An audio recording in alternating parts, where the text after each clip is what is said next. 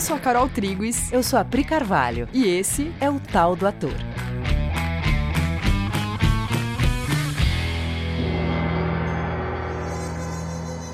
E aí, galera? Oi, gente. Como vamos pra cá, estão? vamos pra cá. E aí, galera? Oi, gente! Olha que ousadas.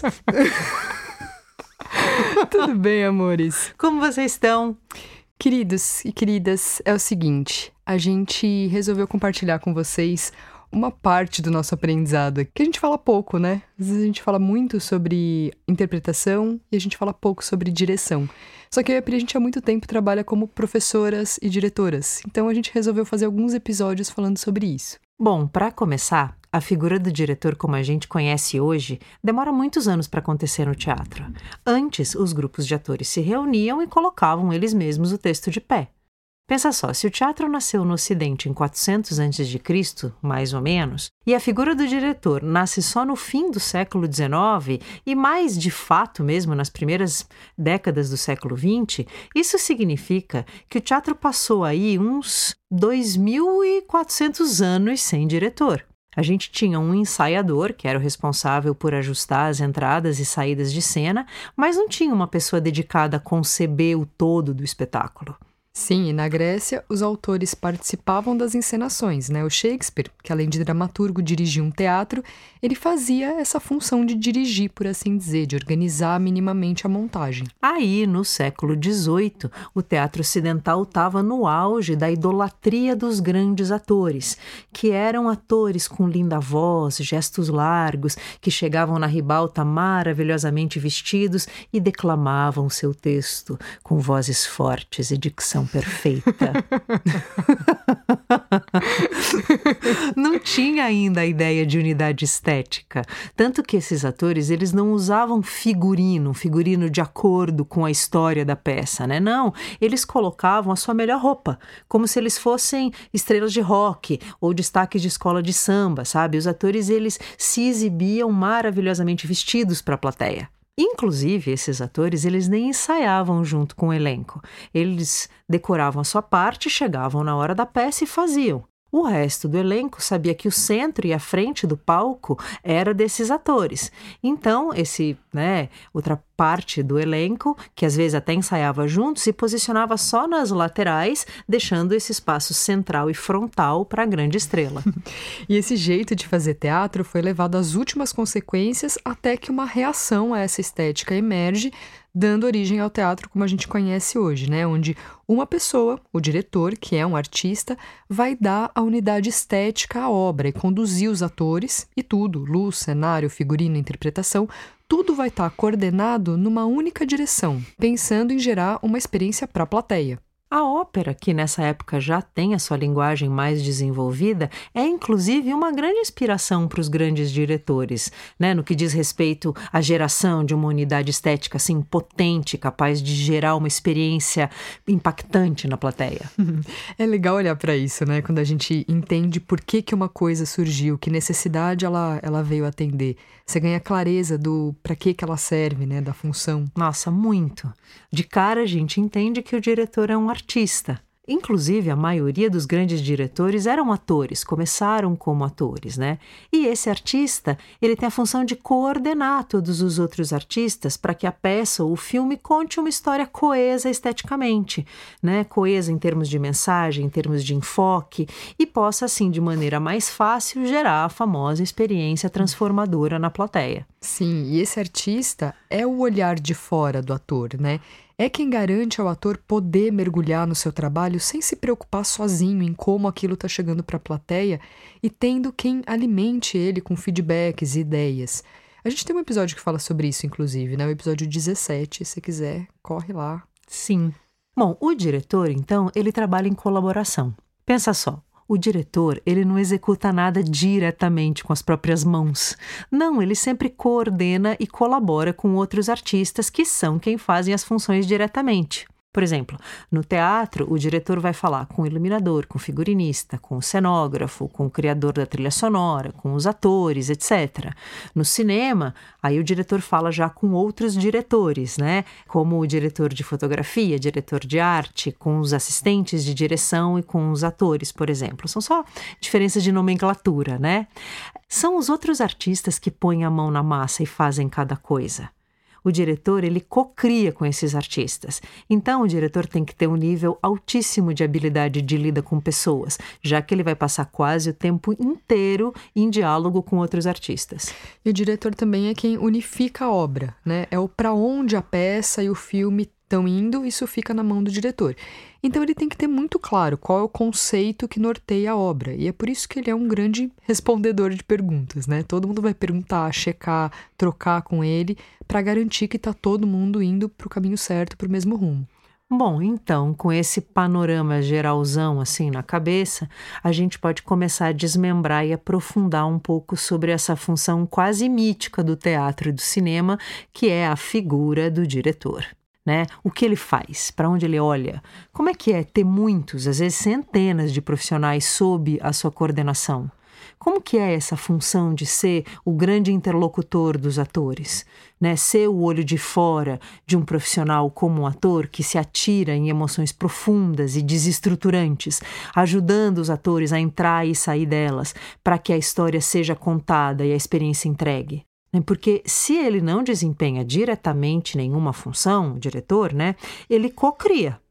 E ele cocria em dezenas de posições ao mesmo tempo, e isso não é exatamente simples. Sim, e é claro que tem muitas maneiras né, de dirigir uma peça ou um filme, mas a gente poderia dividir mais ou menos em duas formas básicas. Né? Falando de cinema, que acho que é um jeito mais fácil de visualizar, tem dois tipos de diretor que você pode perceber quando você assiste os filmes.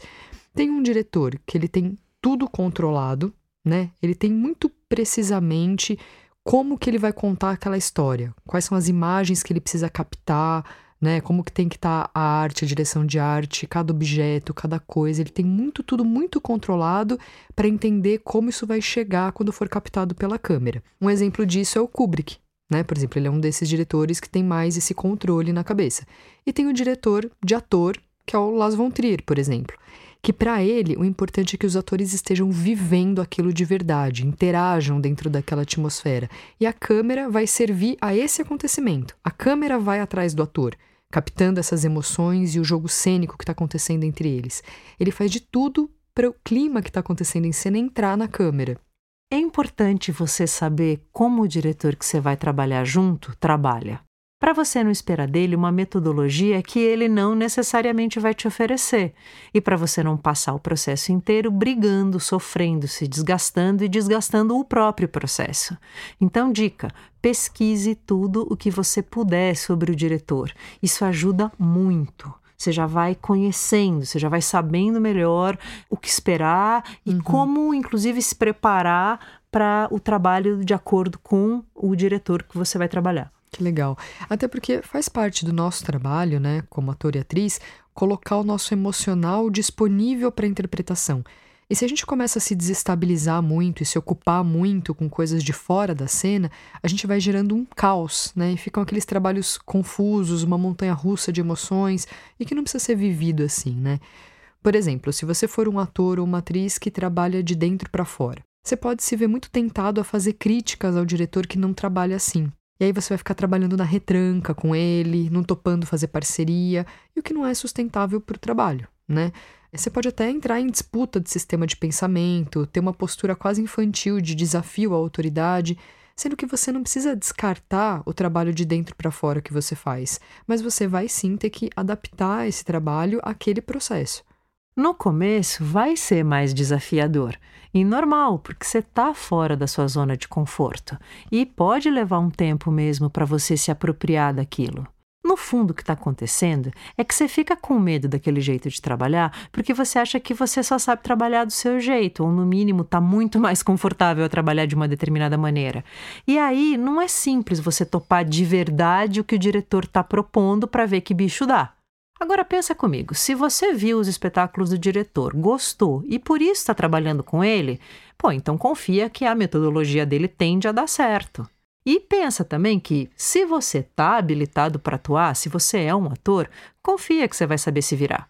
Num primeiro momento, só topa, testa, aprende com o diretor, aprende com o processo. Até porque você vai ter todo dia um momento de ir para casa estudar. E aí você vai testando, fazendo os ajustes que você precisa. Você vai se entendendo no processo. E tem o inverso também, né? Tem o ator que constrói mais de fora para dentro e que quando ele se depara com um diretor muito mais focado em esperar que os acontecimentos rolem dentro do ator, né, e entre os atores, deixando que as marcações aconteçam aconteçam e demorando para estruturar o espetáculo formalmente, também tem ajuste para fazer.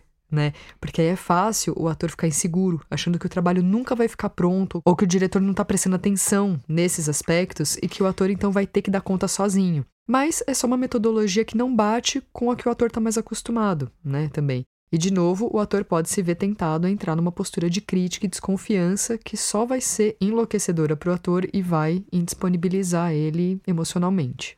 Teatro e cinema é um trabalho de equipe, né? E nem sempre você vai estar na sua companhia de teatro onde todo mundo tem uma identidade de trabalho. Aí você, ator, atriz, diretor, diretora, vai ter que aprender a conversar, vai ter que fazer as perguntas devidas para entender como os seus parceiros daquele momento trabalham.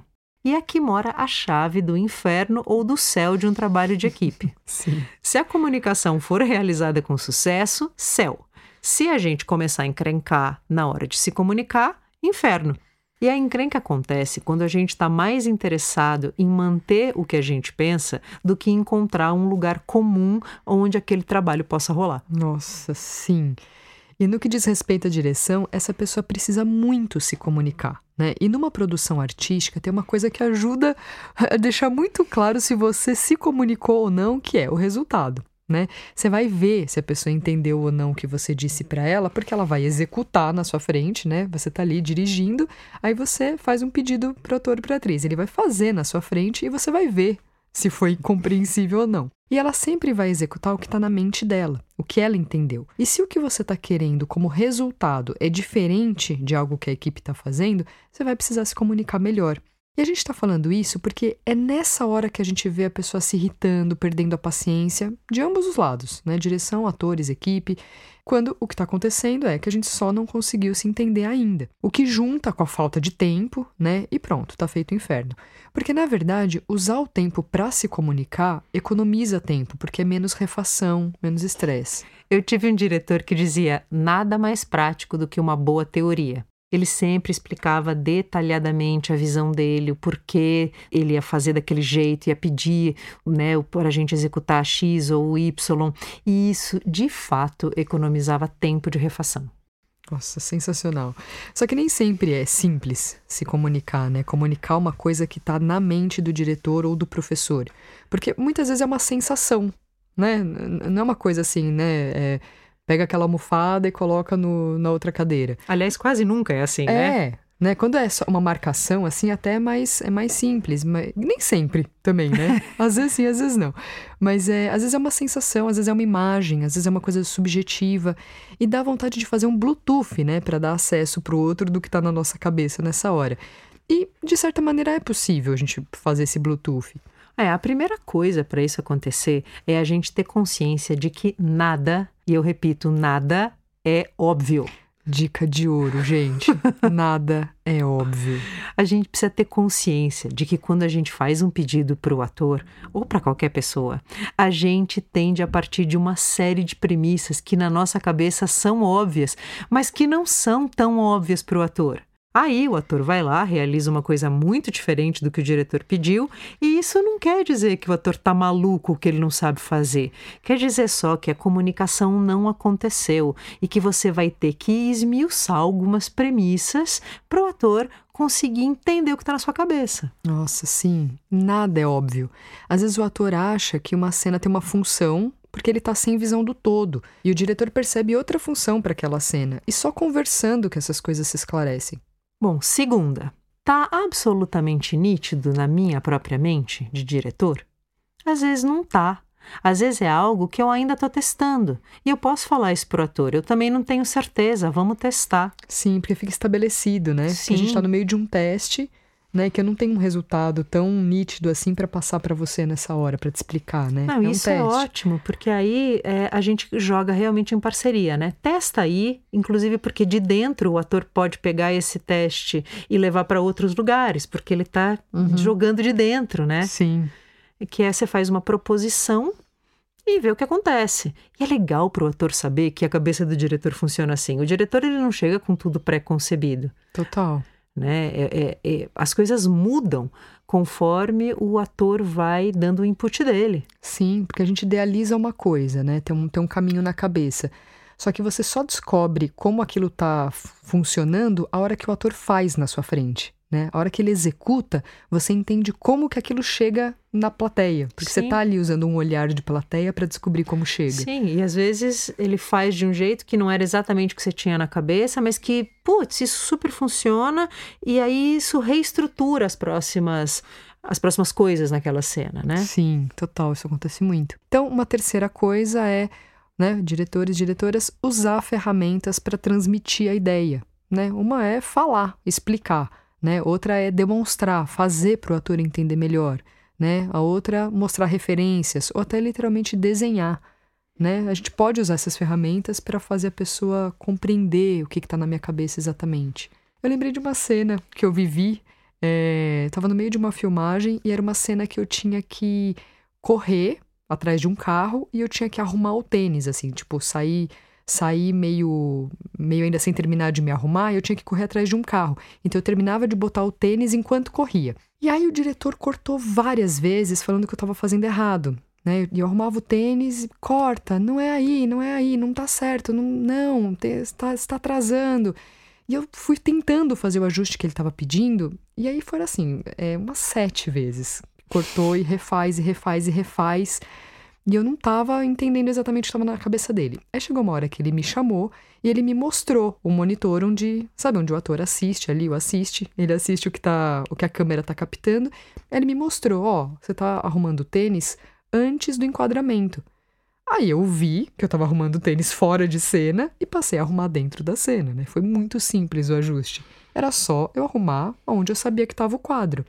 Só que sem ele me mostrar, eu não tinha como saber o que estava acontecendo. Eu só sabia que estava dando errado, mas eu não sabia o que que estava errado. Sim. Aí a comunicação é. se fez, aí acabou o problema, né? Foi uma vez, pronto, ficou certo. Sim. Tá falando, eu tô pensando também que tem aquele momento que você não quer explicar muito pro ator, porque você quer ver o resultado do ator tendo que se virar. Uhum. Só que às vezes você tem que explicar isso para ele.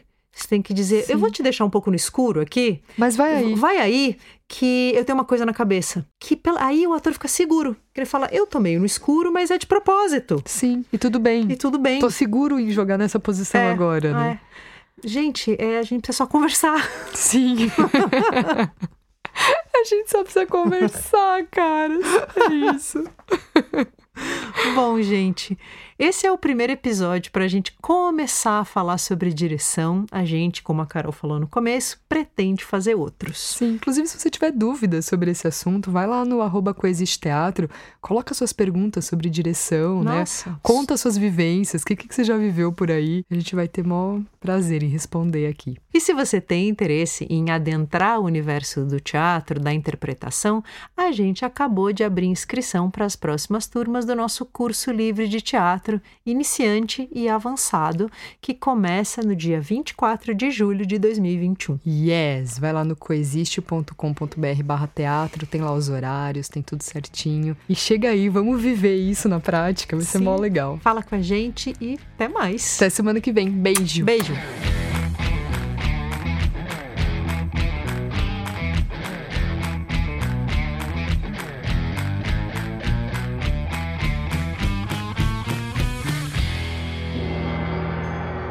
Eu vou querer ler esse parágrafo. De novo eu vou ler esse parágrafo. Vai. Vai.